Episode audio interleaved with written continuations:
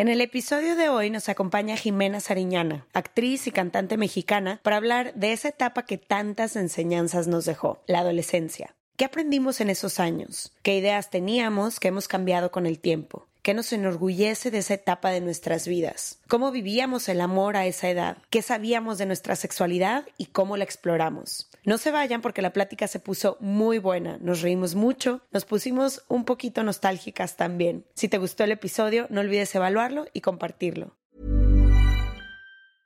Hiring for your small business? If you're not looking for professionals on LinkedIn, you're looking in the wrong place. That's like looking for your car keys in a fish tank.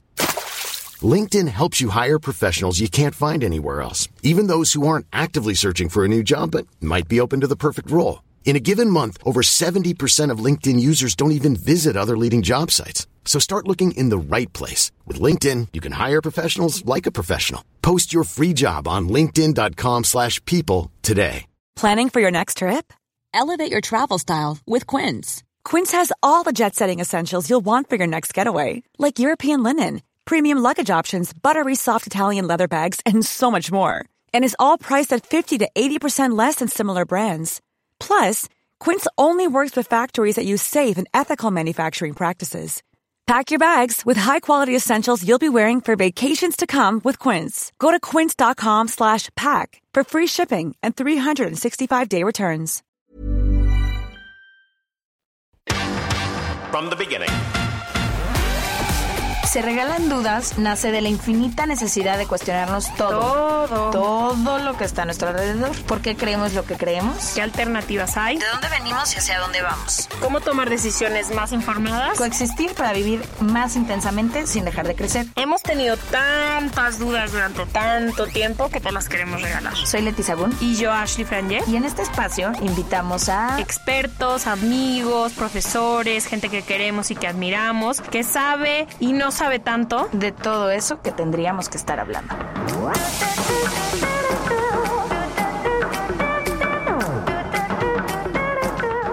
En colaboración con ACAST. Damos la bienvenida a otro episodio de Se Regalan Dudas y de este estamos bien emocionadas porque lo llevamos planeando años. Literal. Y como dos, tres veces tuvimos que cancelar por agendas de Jimena o de nosotras o no sé. Pero justo cuando dijimos a quién íbamos a tener de invitada, como que estábamos dudando cuál de todos los temas que nos emocionaba hablar contigo.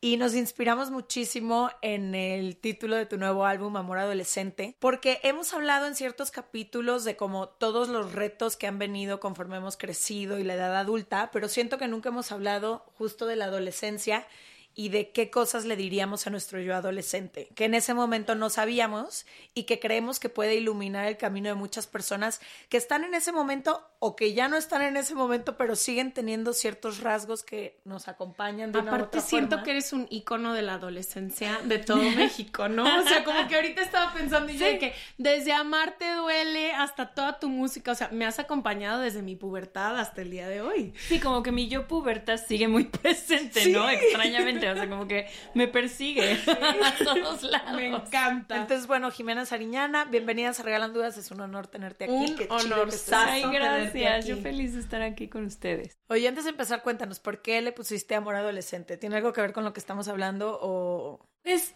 primero empecé a escribir para el disco nuevo, como que tenía muy claro que quería escribir canciones que hablaran de amor, pero no quería tirarme al drama para nada. O sea, quería que fuera realmente una celebración a todas las distintas formas de amar. Porque generalmente no estamos como muy acostumbrados a que, bueno, entonces como la relación terminó y no, ¿no? Como que no, no pasó a más, entonces pues eso es como razón para tirarte al drama, ¿no? Y para mí no, era como de todas esas relaciones también hay muchísimo que aprenderle. Por ejemplo, tener un amor platónico, ¿no? O sea, como que el amor platónico estamos acostumbrados a que igual, ¿no? O sea, como una razón de sufrimiento, como de, ay, qué horror, porque no me pela y porque nunca me va a pelar y nunca vas a. Y, y yo, al contrario, ¿no? O sea, lo veo como los amores platónicos son increíbles, son padrísimos porque te dan toda esa emoción que tiene el amor, pero sin, sin, sin nada, ¿no? O sea, con solamente producto de tu imaginación y de lo que del podría ser, ¿no?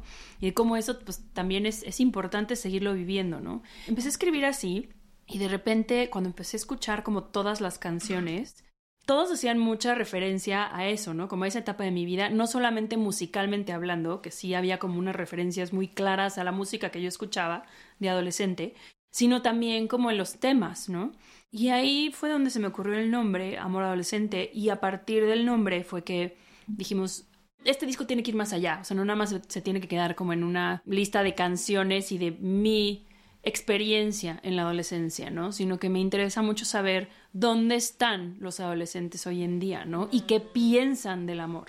Entonces, hicimos un montón de entrevistas gente ya, ya, que, que, está mucho más conectada con la adolescencia, ya sea adolescentes o gente que acaba de pasar por la adolescencia y se acuerda. Y fue muy bonito porque sí wow. se, se armó un diálogo súper lindo de... Pues, ¿Y de notaste qué piensan. diferencia entre cómo ellos viven el amor y cómo nosotras lo vivimos? Sí y no.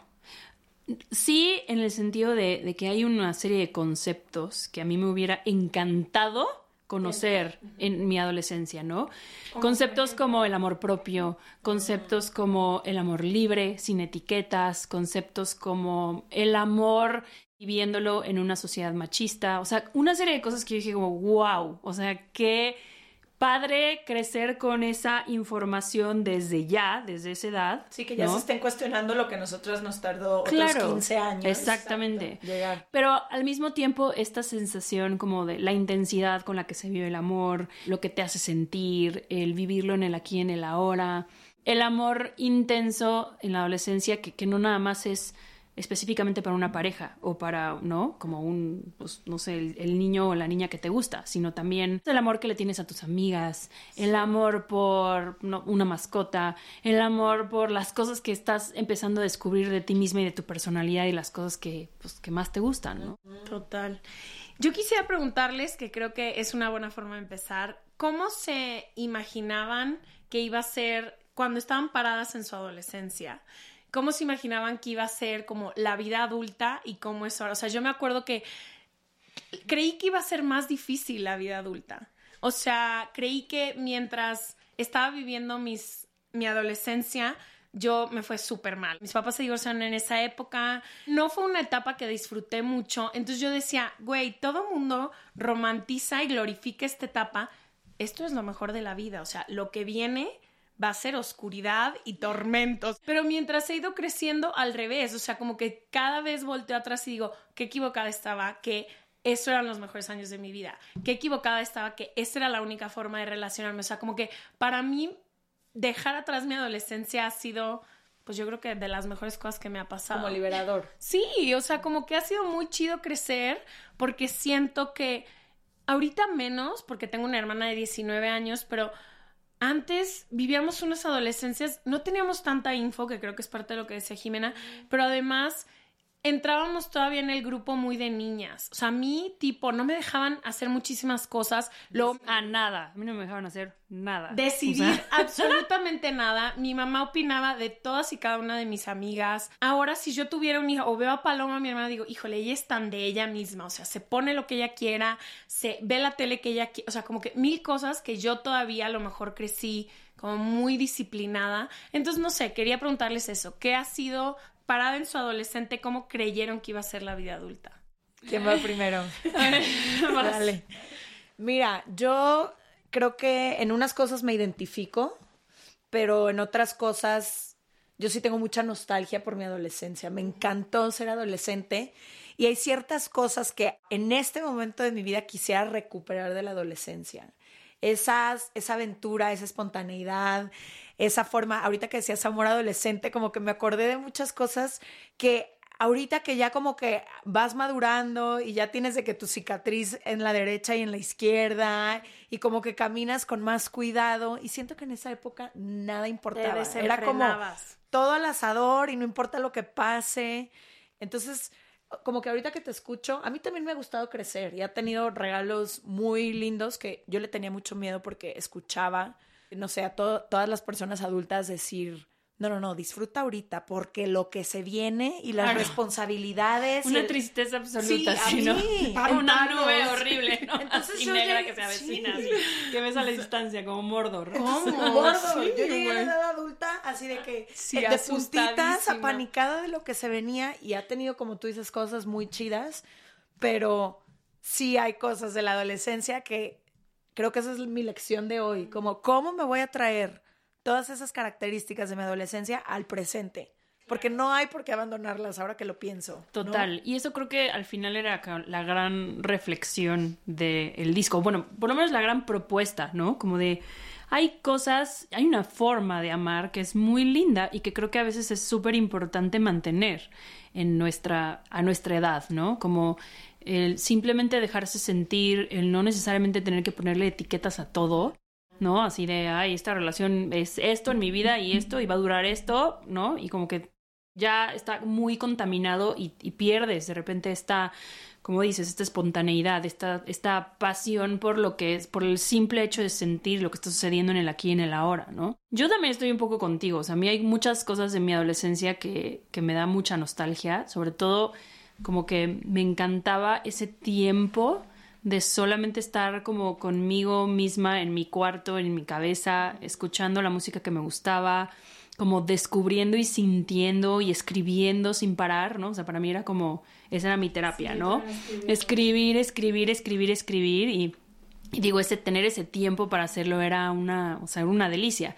Sí, también hay unas cosas de la adolescencia que dices como este rollo de sentirte que eres la persona más inadaptada. Y que tienes que, cambiar cabes, todo. que no cabes en ningún lugar, que ni, ni en ti misma, o sea que Tu cuerpo tu es una cosa que dices, güey, Sí. ¿por qué? ¿No? O sea, Total. em, no, que no, no, o sea, que- y que literal no, no te, no te hallas todavía, pero también es lindo justo ese momento de descubrimiento, ¿no? De Sí, ir- de las primeras veces de todo. y de irte ¿no? definiendo, ¿no? De ir como de esto me gusta, esto no me gusta.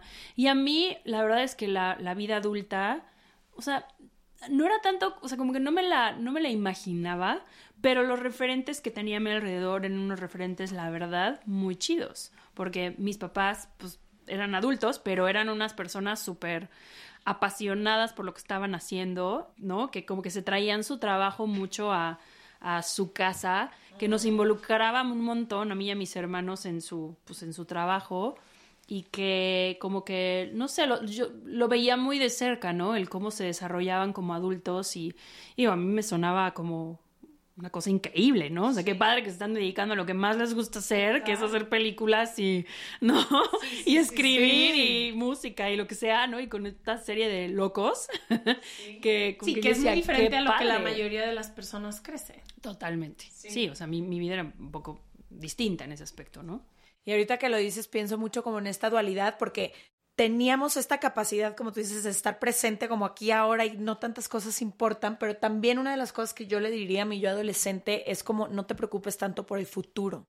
Yo escuchaba muchísimo de los adultos a mi alrededor, muchísimo de los adultos a mi alrededor, como, no, es que te tiene que ir increíble en la escuela porque de eso depende el no sé qué de tu futuro. Y no, no eches tanta fiesta, ni te diviertas tanto, ni salgas tanto porque tienes que preparar tal cosa. Entonces, como que dentro de esta libertad y estas primeras veces y estos amores y estas amistades y esta diversión que tenía la adolescencia, también estaba a la par como dentro de mí sintiendo como, pero tengo que prepararme porque viene algo muy grande y de mí depende, entonces tómatelo en serio. no sé, o sea, yo también lo sentía mucho como esa presión que dices, ¿no? Como de, de eso, estudiale cañón y sácate las mejores calificaciones y desde ya tienes que decidir a qué es a lo que te vas a dedicar por el resto de tu vida. años. Decidirte a qué te quieres dedicar el resto de tu vida a los 18 años es una ofensa. Es Sí, una sí, es ofensa. una Una ofensa. Es una ofensa. falta de respeto. No, es súper violento. Llegar a los 18 años y que te digan, estas son las 20 carreras, 15 carreras a las que te puedes dedicar. Y un ni ahorita, ¿qué decisión tomarías en serio de alguien de 18 años? Yo le diría, trata todo, ve todo y luego decides, no, o sea, ya te hacen meterte ahí y pasar cuatro años estudiando una carrera que muchísimos luego ni se dedican a eso. Por supuesto. Mi vida y tu vida da mil vueltas. Claro, eso a esa edad como que no lo, no lo concibes, ¿no? O sea, literal, tú sí, decisión con esa conciencia de esto es por el resto de mi vida. y claro que no. Sí, ni me, me- ni me dedico a lo que estudié, ni Leti tampoco. bueno, No, tú un poco más. Un poquito, pero no, ni siquiera. Lo que estudié jamás me dediqué a eso, ¿no? Cierto. Algo que yo les quisiera preguntar, porque es algo, siento que en este episodio no podemos dejar de mencionar, sobre todo cuando hablamos de la adolescencia, es la relación que teníamos con nuestro cuerpo y con los estándares de belleza en ese momento. Siento que conforme vas creciendo y sobre todo con todo el trabajo que hemos hecho en este podcast hacia el amor propio, hacia la, hacia la aceptación, hacia hacer las paces con quien eres y demás, pero qué violenta guerra jugamos sí. en esa edad, siempre queriendo vernos como alguien más, ¿no? Sí, yo siento que en mi adolescencia viví o pasé por ambas cosas. Por una parte, me acuerdo que, que eso, como a los 15, 16, tenía un trauma absoluto con mi cuerpo, ¿no? De que eso, ¿no? no, no- te estás No, medio aparte, tú desarrollando. observanda por millones. O sea, yo Claro. iba en la prepa sola, tú por Bueno, millones pero que te veían. afortunadamente, como era todo, o sea, mi adolescencia se vivió previo a las redes sociales. Entonces, de alguna manera, pues como que era más bien lo que veías de tus cuates y lo que tus amigos te decían, ¿no? Que era, o, no, o cómo tú te percibías o los estándares de belleza que veías en la tele o que veías en las revistas, ¿no? revistas, Cosas sí. así, ¿no? Tanto, si a eso le hubieras agregado el ataque terrible de las redes sociales y que todo el mundo está siempre opinando sobre cómo te ves y la lonjita y el pelo y que si tu maquillajito y si tu ojera. Que si te ves muy cansada y que si no sé qué. O sea, no, o sea, hubieras, o sea, yo no sé si hubiera aguantado como, en- como aguanté, ¿no? Esa edad, ¿no? Pero sí, yo me acuerdo yo sentirme que no tenía nada, o sea, que mi cuerpo estaba, pues, ¿no? Que ni te acomoda. Me acuerdo que tenía un trauma con mi pelo. O sea, yo admiraba muchísimo a las a las niñas, se peinaban así increíble, así como con relamidas así absoluto sin un solo gallo, y yo te juro, por más que lo intentaba, o sea, no había forma. Entraba porque mi mamá nunca se molestó en aprender a peinar a nadie. y yo, la verdad, muy mala también, ¿no? Como para peinarme y pues Y mi además textura, veo que la eres como textura yo, de mi que- pelo, No, así como china, frizz, sí, sí, sí, sí. chino, gigante, tengo muchísimo pelo, súper grueso, ¿no? Entonces sí fue como, primero estar como súper traumada con eso, pero luego justo en ese aspecto sí la música me, me ayudó muchísimo, como a los 17, 18 empezar a ver todos estos referentes como Janis Joplin o como, este, no sé, ¿no? Una Julieta Venegas o una Eli Guerra, ¿no? Que como que no era lo que importaba, o una Andrea Echeverry, ¿no? Que como que no era, lo que importaba no era necesariamente se pues, de- que linda, ¿no? Y como que de repente una Janis Joplin, ¿no? Que yo la veía con unas matas así, yo decía, mi pelo es como el de ella, ¿no? Tengo unas matas así sin pasarse un solo cepillo y empecé a hacer eso. O sea, empecé Sí, que como no a- tenían que cumplir con los iconos pop que quizá eran los que yo veía Sí, como sí, sí, referencia. sí, sí. Y era de que no, jamás me voy. es- ni, tendría que volver a nacer. Total. Para, para- tener la pierna de Gisela hasta acá, Para tendrías que volver a nacer. Exacto. Y, el, y, el- y eso, bueno, el tema del, del peso, qué horror. Yo sí me acuerdo sufrir con eso, ¿no? O sea, que desde los 13, 14 ya empezabas a, a hacer dietas porque te sentías así, pues claro, porque veías a las, a las de las revistas o creciste con la cintura de la sirenita, pues bueno, im- imposible, llegar ahí, ¿no? Imposible. ¿Tú qué tu relación con tu cuerpo en tu yo adolescente? Pues creo que justo eso que dije, como siempre queriendo encajar y pertenecer sin saber que existía esta libertad. Por eso me parece tan importantes estos espacios que, como dices, ahorita que entrevistaste a adolescentes, como que qué bonito que ahorita existe este espacio, no importa la edad que tengas, y estas conversaciones tan necesarias como de entender que ya no tienes que verte como nadie más y al revés, como que esa es una de las cosas que más le diría yo a mi adolescente en la cuestión física, de querer como encajar con todos estos estándares eh, y estas normativas, pero también conforme he ido creciendo como las cosas bonitas o las cosas que me gustan ahora de mí son esas cosas quizá que me hacen distinta o que he encontrado como únicas en mí, que nada tienen que ver con encajar en cualquier estereotipo, porque no solo era en el físico, yo quería, en la adolescencia quieres pertenecer y con tal de pertenecer, ¿qué tengo que hacer? ¿Cuál es el costo? Tengo que ser más calladita, tengo que ser más dócil, tengo que ser lo que sea. Lo que sea no importa. Si me tengo que sacrificar a mí misma en el proceso, tampoco importa. Es Con que no de- sabes nada. No sabes nada. Nada. Y entonces me- to- tomo como referencia todas estas películas que existen de, de Mean Girls y de preparatoria y de high school y de todas estas cosas porque son una realidad en cómo ves un grupito de las personas que se consideran populares para esa generación y no importa el costo, quieres ser como, como No, esas y personas. todo mundo, ¿qué te gusta que sea el grupo? ¿10 personas? Vamos a decir 15. y los 100 que quedan de la de- que quedan fuera de ese grupo todo el tiempo sienten que porque no se ven así no pertenecen. Sí, o hay también el grupo que en forma de rebelión, como decir yo nunca voy a ser como esas personas, entonces hago todo lo contrario. Y como que solo quisiera decirme y decirle a estas personas como, sé tú, es lo único que se necesita, no tienes que cambiar nada ni físicamente, ni de tu personalidad, ni tus emociones, como, séle fiel a lo que tú ya eres. Yo creo que a mí me faltó representación. No, 100%. Había pura mujer delgada, no solo a mi alrededor, sino en todos lados. O sea, En películas. películas en MTV, me acuerdo que nos sentábamos a ver estos videos de música esperando a que saliera el que te gustaba y todo mundo con un cuerpo súper delgado. Entonces, yo nunca he sido delgada, ni desde los tres años, ni al día de hoy, ni voy a ser. Entonces, como que yo dije, si todo el mundo a mi alrededor y todo el mundo en la tele, pues así es el mundo y yo pues soy la única que no soy así. O yo y las dos otras compañeritas, pues que nos tocó este cuerpo y así vamos a hacer. Y ahora que he encontrado tanta representación en cuerpos diversos, digo como, ¿ves? O sea, como que mucho de mi estudio de representación que he hecho, porque me he enfocado en encontrar mujeres que tengan mi tipo de cuerpo. Todo el mundo sigue a fashion bloggers para ver cómo se visten. Yo buscando las que tienen mi cuerpo para ver qué se están poniendo, para ver qué compro. Sí he hecho mucho research y mucho es por mi adolescente, porque no tuve idea de qué hacer con mi cuerpo. No tuve idea de qué ponerme, cómo ponérmelo. Yo dije, güey, todo lo pegadito, ¿no? O sea, acabé en ropa de señora.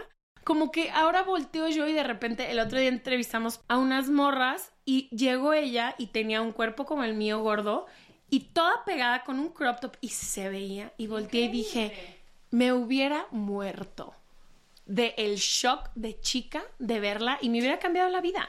Y ella llegó de 19 años con una seguridad. Volteé y dije, no lo puedo creer. O sea, wow. que- Me hizo falta. O sea, me hizo falta ver a más mujeres que se vieran como yo en mi adolescencia porque literalmente aparte creo que la adolescencia es un periodo muy silencioso, compartes poco lo que sientes, compartes poco lo que te está pasando desde todo, o sea, con tus papás les tienes miedo a hablar de drogas, de sexo, que ahorita quiero hablar de eso, pero de mil cosas, entonces como el diálogo era yo conmigo y lo que yo descifraba. Entonces, pues la mayoría de cosas eran erróneas. Al teléfono descompuesto, así de a la conversación con las amigas, de lo que te contagiaba. No, y no es como que iba a llegar como ahorita yo contigo y de que, güey, me siento poco representada en la media. Y Claro, no o es. sea, eran conceptos que ni siquiera se manejaban. Que eso es una, la verdad es una de las de las grandes ventajas que yo le veo a ser adolescente en estos tiempos. Puede ser obviamente muy confuso y tenemos toda esta parte también de las redes sociales que bueno, en la adolescencia tiene una, un impacto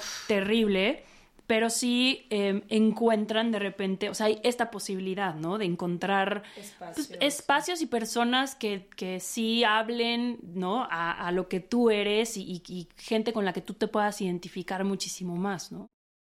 Quiero preguntarles ahorita del teléfono descompuesto sobre el sexo. O sea, creo que en la adolescencia es uno lo que más como empiezas a descubrirlo y se vuelve como una pequeña obsesión de decir, ¿de dónde voy a al menos- Aparte, el líbido en la adolescencia es algo que Güey, no se yo puede me controlar. acuerdo que me, o sea, me besuqueaba por todas las casas de mi papá, de mis papás, en la alacena, en el sillón, en donde pudieras, o sea, en todos. Pero bueno, quería hablar de eso, como cómo ha cambiado su idea del sexo o a lo mejor cómo fue su despertar sexual de la primera vez que se introducieron a estas de todo, desde güey, estas son las boobies que tengo, o sea, todo hasta decir cómo ahora dices, a lo mejor ya hay muchísima información que también me hubiera gustado tener. Ahorita ya pueden ver todo. Yo me enteré de masturbarme por Amarte duele.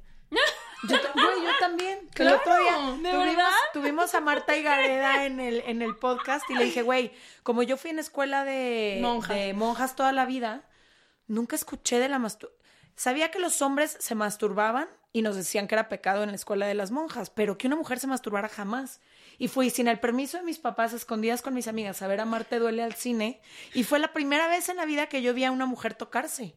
Qué fuerte, ¿no? Y como que ahí dije, A los 15 años. Me acuerdo que en ese entonces yo decía la pecadora, porque como era lo que a mí me enseñaron, yo dije esa mujer pecadora. Y ahorita le quiero dar un abrazo otra vez a Marta. Ya sabes. Total. Pero Es sí. muy fuerte eso, ¿no? Porque, porque sí, digo, en ese aspecto a mí me, me tuve la gran ventaja de crecer con papás como muy abiertos, con los cuales siempre me sentí con esa confianza de poderles contar todo, pero realmente lo que es el placer femenino es un concepto relativamente nuevo y Con y- tanta libertad, el hablarlo en público y con tanta libertad. Claro, Sí. y, y de una serie de, de mitos que se han tenido que ir rompiendo con respecto al, al placer femenino, que bueno, ¿no? Es muy fuerte, ¿no? La- porque genuinamente a esa edad el placer femenino es como un misterio, o sea, ni siquiera No, lo... ni, como que ni sientes que estás para ser. Bueno, al menos eso fue lo que me decían de que nosotros somos para servir a los hombres. Y es Total. como.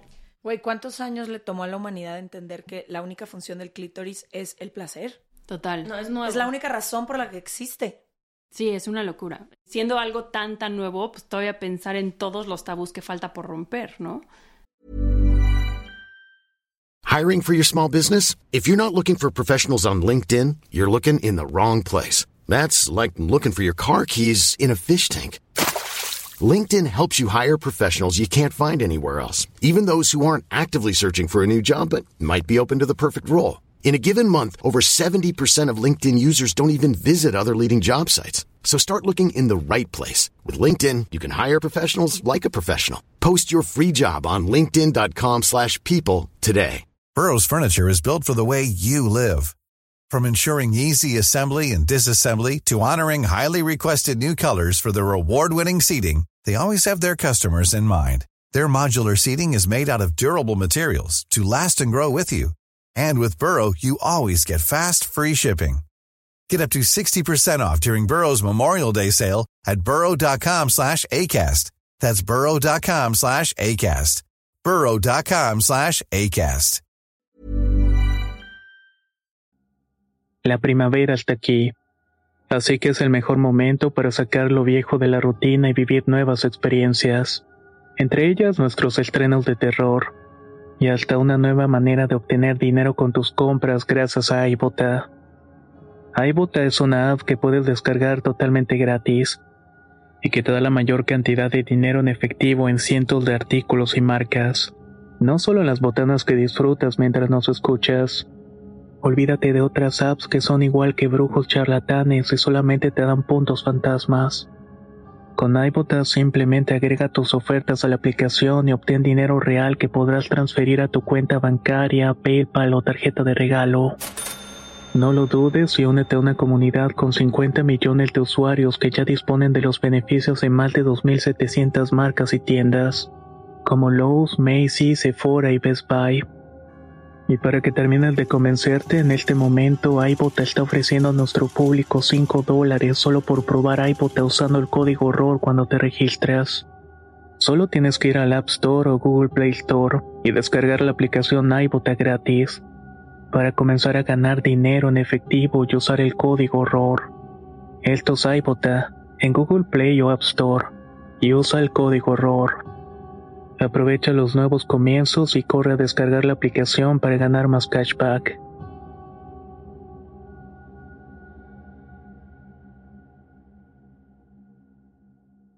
y las conversaciones que falta por tener. Pero sí, en la adolescencia, pues, ¿en qué momento empiezas siquiera a pensar en eso, no? Que también es otra gran ventaja de ser adolescente hoy en día, que toda esa información está ahí, ¿no? La puedes buscar. Pero en ese entonces, pues sí era, pues ni siquiera con tus amigas, ¿no? Una desinformación. En nuestro libro justo hay una pregunta que dice, ¿con qué ideas de la sexualidad creciste y cómo la vives ahora? Y son diferentes personas contando sus historias, ¿no? Y yo ahí justo cuento cómo, pues yo crecí, y esto lo, lo he compartido muchas veces en Se Regalan Dudas, crecí en una ciudad y en una familia muy tradicional y además iba a una escuela de monjas muy católica donde nos hacían creer que todo era culpa y pecado, donde no se hablaba del placer femenino jamás. No, bueno, olvídate. Y además con mucho miedo. Ahora nos reímos, mis amigas con las que crecí y yo, pero me acuerdo perfecto de ciertos comentarios. Claro, las que nos educaban al final eran personas que no tenían ninguna experiencia de nada, eran pues monjas, ¿no? Claro. O numerarias. Entonces nos decían, me acuerdo perfecto una que nos decía, ni siquiera se besen, ni se exciten, ni nada con sus novios, porque la mujer no se puede controlar. O sea, si tú empiezas, ya no puedes parar. Entonces, empiezas en el beso y acabas en el embarazo. Bueno, ¿qué información te habrá tenido? Esta- ¿Qué experiencia ¿Qué habrá experiencia? tenido? Oye, yo quiero excitarme como esa monja. Exacto, entonces yo decía, le doy un beso. La experiencia que ha tenido De esa que mujer di un para beso decir- embarazo, para decir, pues que no te puedes controlar. Entonces O me- yo decía, bueno, dejo que alguien me toque y, Y ya termino embarazada. Esa, esa era como mi lógica adolescente, imagínate el peligro. Pero algo que me gustó mucho también de crecer sin información, porque crecí sin información sexual, no se me habló en casa, no se me habló en la escuela, no hubo estas clases que ves en Estados Unidos de que hasta te enseñan a poner un condón, nada. Entonces, la primera relación que tuve con, con una pareja con la que estuve algunos años, él tampoco sabía nada. Entonces fue padrísimo Ay, amo. explorar la vida juntos, porque no teníamos referencia de nada y entonces como que siento que esa, pa- esa parte estuvo muy padre, como de ir despertando junto con mi cuerpo y mi curiosidad sin la guía de nada. No era como que veía porno y entonces luego iba y repetía, no, era como, a ver, ¿qué siente mi cuerpo? ¿Qué tengo ganas de hacer hoy? ¿Con qué me siento cómoda? Y esa parte me gustó. Pero sí me hubiera encantado tener la información básica. Para mí fue como tu padre, es bastante madre, sobre todo muy liberal, que habló de sexo, pero a mi mamá fue teen mom, o sea, quedó embarazada a los 17 años, tuvo a mi hermano a los 17 años. Entonces en mi casa había un Pánico. pánico Claro. a quedar embarazada. Claro. Entonces era de que tienes que estar súper consciente que no puedes quedar embarazada. Entonces, con un pánico del embarazo, de decir, al punto que yo me acuerdo que me metía unos fajes con el, mi novio de aquel entonces y yo decía, estoy embarazada. Como, o sea, porque las monjas nos decían que la gente se embarazaba en la alberca, que no sé qué. Entonces yo decía, ¿en qué momento ya estoy embarazada? O sea, de su pantalón a mi pantalón, ya estoy embarazada. Y vivía panicada todo el tiempo de quedar embarazada. Y creo que lo único que también, otra vez representación, como que yo no creí que mi cuerpo era digno de placer porque no se veía como el del porno, como el de las películas. Entonces como que dije, eso tampoco es una actividad que yo puedo realizar.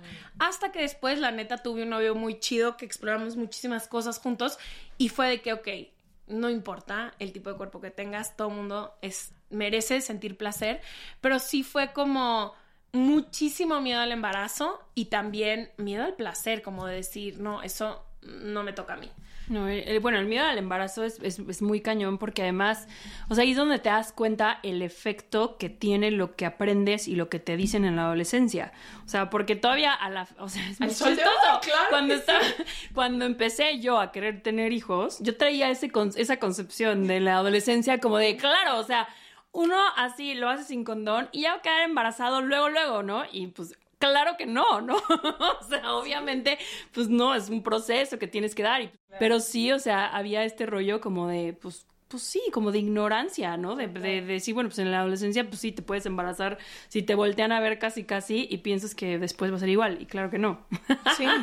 Nadie nos sentó a decirnos, esta es la biología de los cuerpos, así funciona.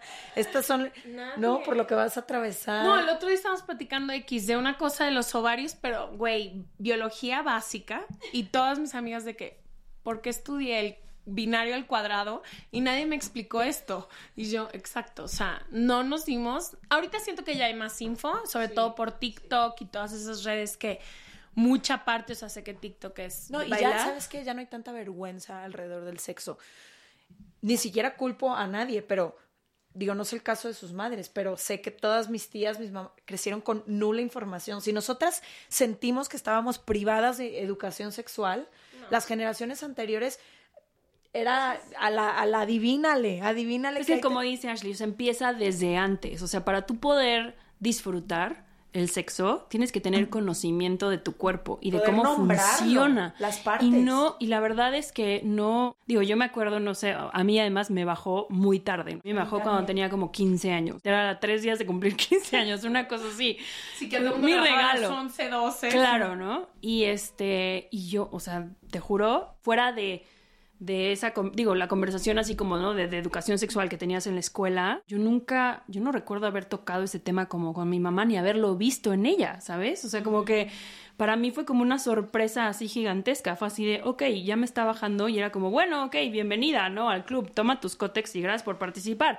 Pero nadie nunca me Te explicó. advirtió, te explicó. No, ni. Y está cañón que eso es algo que apenas como adulto estoy empezando, si quiere, explorar, ¿no? Ese como conocimiento real de tu ciclo, del efecto que tiene en ti, en tu alrededor, en, en ¿no? O sea, en tu estado de ánimo, en, en lo que rindes y lo que puedes hacer en un momento eh, versus en otro momento de tu ciclo, ¿no? Que, digo, a mí me parece increíble y alucinante información y que además es es súper padre para una como tener eso, o sea, No, siempre verlo como una, ajá, y siempre verlo como una ventaja que tenemos, ¿no? No como, ay, qué molesto, ¿no? Ya me va a volver a bajar, puta, qué hueva. No, al contrario, ¿no? Y, y sí, o sea, pero sí cuando, cuando, a mí cuando me sucedió eso en la adolescencia, sí fue así como, pues no tengo, ¿Qué onda? ajá, ¿Qué- onda, qué ¿no? Sea, o sea, no, no tenías como ni idea, ¿no? Ni idea de lo que estaba pasando. ¿Saben qué también creo que es muy de la adolescencia, que luego ya sabemos que lo cargamos para toda la vida, pero en la adolescencia el tema de salud mental es muy fuerte, como que es el momento en el que sientes mucha ansiedad por lo mismo, porque todavía no te encuentras, no sabes qué pasa, es una edad en la que hay muchísima depresión, los índices de suicidio son altísimos, entonces creo que también una cosa importante para saber en esa etapa y luego en todas las etapas de la vida, pero sobre todo en esa etapa, es que todo lo que pasa, por más abrumador que se siente en ese momento, Pasa. pasa. Es pasa. pasajero. Y siempre vas a tener las herramientas, aunque creas que no, aunque creas que lo que está pasando es más grande que tú, siempre vas a encontrar la forma, las herramientas y la luz al final del túnel. Pero siento que en la adolescencia es todo muy abrumador, como que te parece, nadie te entiende, lo sabemos ahora que es normal. Es la etapa en la que estás encontrando tu propia voz, entonces es casi siempre la etapa en la que te rebelas contra tus papás, contra tu familia, contra lo que conoces, pero en ese momento no lo sabes, entonces dices, ni mi propia familia y mis propios padres saben quién soy, me entienden, me no, y creo que eso es muy importante también hablarlo, como que todas lo sentimos en su momento. Claro, y la importancia de, de sí, de sí hablarlo, ¿no? Porque como, de- como decíamos, o sea, es un una etapa de la vida muy para adentro, muy que sucede como eso, ¿no? En- encerrada en tu habitación, pensando las cosas, ¿no? Em, experimentando tú solita en tu cuarto, ¿no? Pero eso también hacia la parte negativa, ¿no? Los, los sentimientos que de repente a veces te guardas, que no compartes. Y sí, es súper importante tener como esa pues, que se lo puedas compartir a alguien, ¿no? Sobre todo para, para, para, para poder identificar cuando es normal, cuando es algo que te está sucediendo simplemente por la adolescencia y cuando no, ¿no? Y poder tomar cartas en el asunto y muchas cosas que se pueden evitar. Total. Tipo, yo fui adolescente que tuve depresión. Como a los 17 años, una psicóloga, que antes la psicóloga, eso, esta señora vivía en el sótano abajo del, del colegio y me mandó llamar porque dormía muchísimo en clases, ¿no? Y cuando me dijo de que tienes depresión, todavía me acuerdo estar sentada y oír y decir, como que eso solo le pasa a los adultos, como que dije, ¿cómo? ¿Qué es esto? No entendí nada y ya, tomé antidepresivos y fue lo mejor que me pudo haber pasado, pero como que ni siquiera tuve lenguaje para explicarlo. Después mi mamá, que es súper abierta en temas de salud mental, como que hablamos de eso, pero nadie a mi alrededor se dio cuenta. Porque nadie tenía el vocabulario ni las red flags. No, ni... ahorita digo, güey, llegaba, y mucho lo hablo con mis compañeras de prepa con las que sigo siendo muy amiga, pero llegaba, leía el periódico y me dormía todo el día. Y era como, ay, es normal, está dormida, está cansada, no sé qué. Y es como, llevo dormida ocho horas de nueve. Sí, o- ocho años, o sea, ayúdenme. ayúdenme, por favor. mucho tabú alrededor del Muchísimo tema. tabú, muchísimo. Era algo que no, que no se conocía, que no se hablaba, que eso, ni siquiera sabías cómo nombrarlo. Y, y siempre era a lo mejor, siempre la gente lo veía como algo muy negativo, ¿no? O sea, como una experiencia muy negativa, como, ay, es que conoce al primo de una amiga que, ¿no? Que está deprimido y que entonces tuvo que ir al psicólogo Sí, y... uno allá lejísimo, Ajá, uno- sí. y, y era como, es mucho más común de lo que uno pensaba, ¿no? Y más en esa, en esa etapa. Fíjate que ahorita que estabas diciendo como un poco tu experiencia, creo que también lo que pasa es que no encontramos un lugar en, en nuestra familia como para identificarnos porque estamos así como en esta búsqueda. Y a veces depositas como toda tu atención, tu tiempo, tu todo en ciertas personas y es una etapa muy volátil. La mayoría de las relaciones en la adolescencia no se sostienen con el paso del tiempo. Tus amigas las escoges por todas las razones equivocadas. que porque... estás enamorada por siempre. Sí, O sea, Eso, eso Entonces, sobre todo. ¿verdad? Imagínate lo que sea de sentir que depositas todo en o en tu amor de ese momento o en tus amigas y resulta que todas te clavaron la, la daga por la espalda, pero creo que por eso es importante hablarlo, como que sepan que todo eso pasa y nos pasó y lo vivimos y lo vive la gran mayoría de las personas, pero como tú dijiste, todo pasa. Sí. Y cuando estamos ahí se nos olvida que no, todo no, pasa. no, todo. Y sabes que es abrumador todo el tiempo. O sea, es como una ola. Era como lo peor que te podía pasar y era como, sí, me encanta porque yo sí fui de esas, de esas niñas que siempre tuvo un diario, como desde los 11 hasta la fecha. Tengo un diario y, Wow. y los, los voy guardando y cada tanto los, Los visitas. Los visito, los releo porque pues me gusta como, como ver todo lo que he crecido. Son una tremenda fuente de inspiración para acordarme, pues, ¿no? O sea, de, qué escribir o, de cómo me sentía con ciertas cosas. Y me da muchísima risa porque justo, ¿no? Escribía así de que, ay, es que llevo muchísimo tiempo sufriendo por él, pero por fin puedo decir que ya lo superé, pero me costó un trabajo enorme, fueron dos meses. Yo, Sí, dos meses. Pero para mí era una eternidad, ¿sabes? O sea, de wow, como este, este, este hombre sí me marcó, ¿no? Sí. me marcó dos meses de mi vida. Sí, sí, sí, claro, ¿no? Wow. Quiero preguntarles chistoso. qué es lo que más orgullosas se sienten que hizo su yo adolescente en aquel entonces que las llevó un poco a la vida que tienen hoy. Vas. Yo la verdad creo que fui uno cuando es adolescente todavía no se les desarrolla esa capacidad como de pensar en el futuro y de pensar en las consecuencias de las cosas. Y eso en mi caso tuve como mucha suerte porque cuando tenía como 15, 16, que fue que descubrí la música y que hicimos toda la película Marte Duele y bueno, yo metí un par de canciones en el soundtrack, el soundtrack le fue increíblemente bien. Me acuerdo que como a esa edad se me acercaron como discográficas a decirme como, oye, ya te queremos firmar porque, ¿no? Pues tuviste mucho éxito con la película y tus canciones y tal y pues vamos ya, ¿no? O sea, te ponemos como el contrato sobre la mesa y, y queremos que firmes con nosotros y, y ya, 15 para que hagas Ajá, ¿no? Para que hagas como ya empieces tu carrera musical. Y me acuerdo que en ese entonces yo dije, es que no, no me siento lista. O sea, siento que no, que no, si firmo ahorita y hago un disco ahorita, no voy a, no voy a realmente ser lo que quiero ser. O sea, como que no, no, es- no, no, todavía no tengo claro qué tipo de música quiero hacer. Llevo escribiendo muy poco tiempo. Y les dije que no. Y como que dije, no, no, ahorita no voy a firmar con nadie, quiero ir a la escuela, quiero Vivir una tener una banda, normal. tener una banda y aprender como desde abajo cómo se siente. Y claro, no, mis papás me decían como, estás loca, ¿no? Así de que, o sea, estas son oportunidades que pasan No muy venir. pocas veces en la vida y que hay gente que se la vive toda su vida buscando esta oportunidad y tú le estás así cerrando la puerta y diciendo que no. Y eso mucho tiene que ver con mi falta de visión de, ¿no? Como decir de, ah, esto es una oportunidad, tómala. Pero algo Pero dentro al de ti te final decía, creo no. que fue la decisión correcta, porque sí a lo mejor efectivamente hubiera hubieran o sea, mi carrera hubiera empezado a lo mejor mucho antes, pero sin realmente representar lo que yo quería ser y ser el artista que yo quería ser. Entonces, en ese aspecto sí fue como una decisión de la cual me siento muy orgullosa y que yo digo como muy bien, y que probablemente sabiendo lo que sé ahora, no sé si hubiera tomado esa misma decisión. Sí, de que sabiendo cómo es la industria, cuánta gente trata toda la vida de tener un contrato y no. Claro, y ya hoy en día eres muchísimo más, digo yo, ¿no? Soy muchísimo más agradecida con todas las oportunidades que se me ponen sobre la mesa. Ahora tengo una visión mucho más de sí a todo. Y luego ves, ¿no? Cómo, Sí. cómo le haces, ¿no? Sí. sí fui muy firme y fui muy como de de respetar mi intuición y respetar mis ideales y como que sí digo, oye, wow, ¿no? Tengo algo que aprenderle a mi yo adolescente.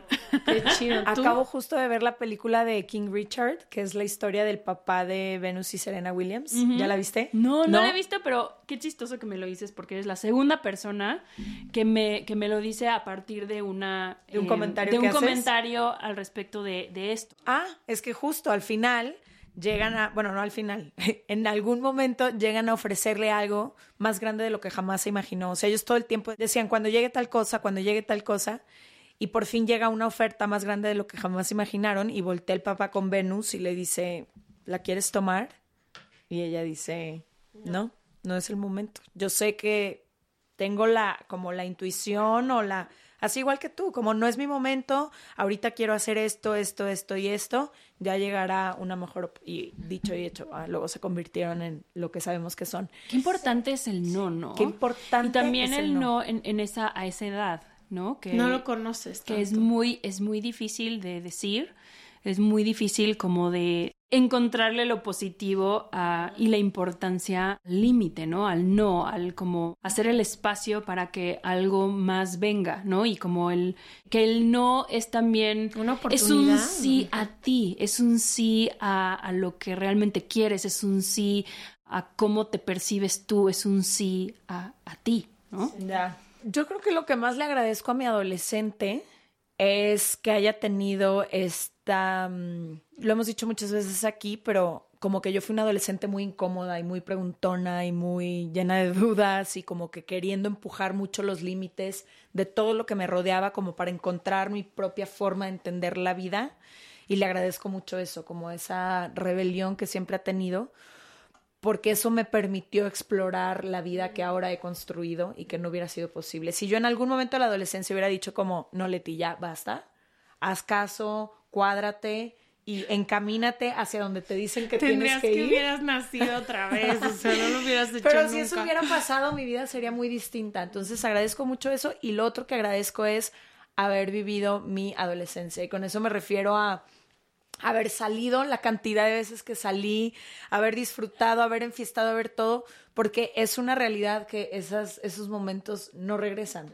Y sí, pues, y ahora tú lo sabes, yo disfruto mucho mi vida y trato de darme estos espacios, pero es diferente porque ya no todas las personas están en la misma sintonía. Entonces, como que me gustó no haberme saltado. hacer. Sí, me gustó no haberme saltado esa etapa porque veo a muchas personas de mi edad un poco frustradas o queriendo revivir una adolescencia cuando ya no toca. Y es como que importante fue respetar. Aunque debo decir, así como, como un adulto que vivió una adolescencia también tardía, porque yo también tuve un momento, o sea, yo, al contrario de ti, yo creo que mi adolescencia salí tres veces en mi vida. Obviamente, o sea, sí, o sea, obviamente me acuerdo la primera vez que me puse borracha, que fue como a los 16, mi bidi, o sea, le pedí permiso a mis papás, No. imagínate. Para tomar. Claro, le pedí permiso a mis papás. Fue Buen como una tus fue papás. como una conversación así como muy abierta, fue de, ya sabes, fuimos a casa de una amiga, ¿no? Como que en un ambiente súper controlado, de que la, la mamá nos preparó, ya sabes, así los tragos, seguramente les puso como esto, y nos pusimos borrachas, en, ¿no? Bajo la supervisión de un adulto, que fue la cosa más tierna del, del, uni- sí, del universo, Sí, claro, ¿no? O sea, sí, sí fui en ese aspecto, pues sí, una adolescente súper más aniñada que, ¿no? Que como esa rebeldía adolescente que, que veía que muchos de mis compañeros eran, ¿no? Eh, y sí tuve una adolescencia tardía, obviamente como a los 26, 27, donde dije, ahora sí soy adulto, dueño responsable de mí y de mí misma y me desquité en lo no absoluto todo lo que con no todo. ¿no? Por todo lo que no viví de adolescente. Y también está bien. La verdad es que siempre y cuando no le hagas daño a nadie. Y, y, o sea, creo que está, está bien de repente. Sí, cuando quieras. Nada no, y más saber es que más el difícil, futuro, saber sí. que, que, que está cañón esa presión que uno se pone todo el tiempo, empezando en la adolescencia, lo que eres en 10 años y en 15 y en 20 y en 35. Y está cañón, o sea, yo tengo 36 años y a la fecha, ¿no? Uno piensa, no, no, pues ya mi vida va a ser así. Para siempre. Y claro que no, es lo que decimos, todo pasa. Todo pasa, todo, Todo cambia. Sí, lo pasa. bueno, lo malo, todo, todo. ¿No? ¿Y quién dice que no voy a volver a tener una adolescencia ya a mis, no sé, ¿no? 50, ¿no? Ya cuando no le tengas que rendir cuentas a nadie, ¿no? Sí, yo me siento más joven ahorita que antes, como que era más amargada en ese entonces. Yo le agradezco un chorro y creo que fue un mix de cosas desde tanto que leí, o sea, leí mucho de chica y como tanto que vi, porque veía muchísimo, era muy observadora, de pensar que podía tener una vida diferente a la que tenía en ese entonces. Como que en un capítulo, de hecho, con Nabile, yo dije de que, güey, la morrita de 19 años agarró todo lo que tenía, dejó a todo mundo y se fue a un medio sueño que tenía de estudiar fotografía del otro lado del mundo y fue como, ahorita no sé si me atrevería a agarrar mis cosas irme a algo no tan concreto. Entonces como que me agradezco un chorro el haber sido visionaria. Como Claro. decir, como que debe de haber un lugar... No, o debe de haber un espacio y siempre que me, que me escriben a veces en las redes de que, ay, es que no tengo amigas, es que mis amigas me hicieron esto, como que digo, busca. Hay un espacio en el que vas a llegar donde todo va a estar, donde vas a ser aceptada o donde no se va a sentir tan incómodo todo el tiempo. Entonces, no sé, me agradezco la visión. Fui visionaria, siento. Y es De lindo. ¿no? Saber que el mundo es mucho más grande de lo que uno percibe, sobre todo en la adolescencia, ¿no? Que tu mundo es tus amigas, lo que tu escuela, lo ese como grupito cercano, literal lo que vas a hacer al día siguiente, o sea, ese es tu mundo, ¿no? Y de repente el acordarte como de, no, espérate, hay un mundo mucho más grande allá afuera. Hay, como dices, ¿no? Personas que te van a aceptar tal y como eres. Hay a lo mejor un trabajo que sí tiene todas esas cosas que a ti te gustaría tener, ¿no? Y que aunque no lo sepas desde ya, sí empiezas, ¿no? Como a desarrollar esta intuición de esto es más o menos como yo quiero ser y esto es a donde yo quiero llegar en mi vida, ¿no? Y saber que, que hay toda esta serie de posibilidades, ¿no? Totalmente. Que es limitante porque te limita mucho cómo creciste, lo poco que puedes ver, qué tanto te gusta que puedas ver. 40 la vida de 40 personas, 50, vámonos a las redes sociales, te la voy a abrir a 2000. Pero es muy limitado el, lo que vemos. Es muy limitada las formas de relacionarnos, es muy limitada la forma en la que la gente vive su sexualidad. Ahorita ya de repente pues se varía un poco, pero sigue siendo limitada y como a lo mejor no es limitada en la experiencia personal, pero en el colectivo es bastante limitado. Entonces como que siento que es eso, como seguir tu intuición. Si no te gusta en donde estás, si no te gusta lo que escuchas, como que no tienes que irte del otro lado del mundo. Ábrete a una colonia más, ábrete a diferentes lugares, a otros grupos de tu prep. O sea, como que eso creo que es lo que más te enriquece al final y en la vida y todo. O sea, de repente a veces yo digo de que ay, me faltan nuevos amigos para nuevos temas, porque pues ya hablamos de todo esto. Entonces, como que no sé, creo que es muy importante traer eso de la adolescencia, como de seguir explorando, aunque sea en tu cuadra. Claro. donde sea. Y con gente que no necesariamente, o sea, no necesariamente se tienen que parecer a ti o se tienen que Al tienen revés. que tener los mismos gustos o no, que eso también es mucho como de, de la adolescencia, ¿no? Buscas Solo el grupo de- el grupo de personas que además todos como que no se se, Se ven se mimetizan, ¿no? Todo el mundo el mismo outfit. Ajá, mismo Sí. outfit, hablas igual, ¿no? O sea, como que casi que hasta misma complexión. Y eso, ¿no? Cuando te abres a conocer otras personas, otras maneras de percibir otros em, estratos sociales, otras, no sé, maneras de amar, otras maneras de pensar, sí te, te enriquece muchísimo, Enriquece ¿no? la vida. Oigan, ustedes que nos escuchan, cuéntenos cómo vivieron su adolescencia, si están ahí ahorita, qué pasa por su cabeza. Nos encantaría también leerles y escucharles. Y ahora Jimé, que los 90s are back. Sí, O me sea, encanta. todo el mundo ama los 90s. estamos de regreso en los exacto. 90. Jime, muchas gracias por venir. Un placer platicar contigo. Y ya saben, les dejamos toda la información de Jime, su nuevo álbum, todo lo que quieran y necesiten en serregalandudas.com, diagonal, suscríbete. Gracias por haber venido. Gracias a ustedes, chicas. Qué linda plática. Bye.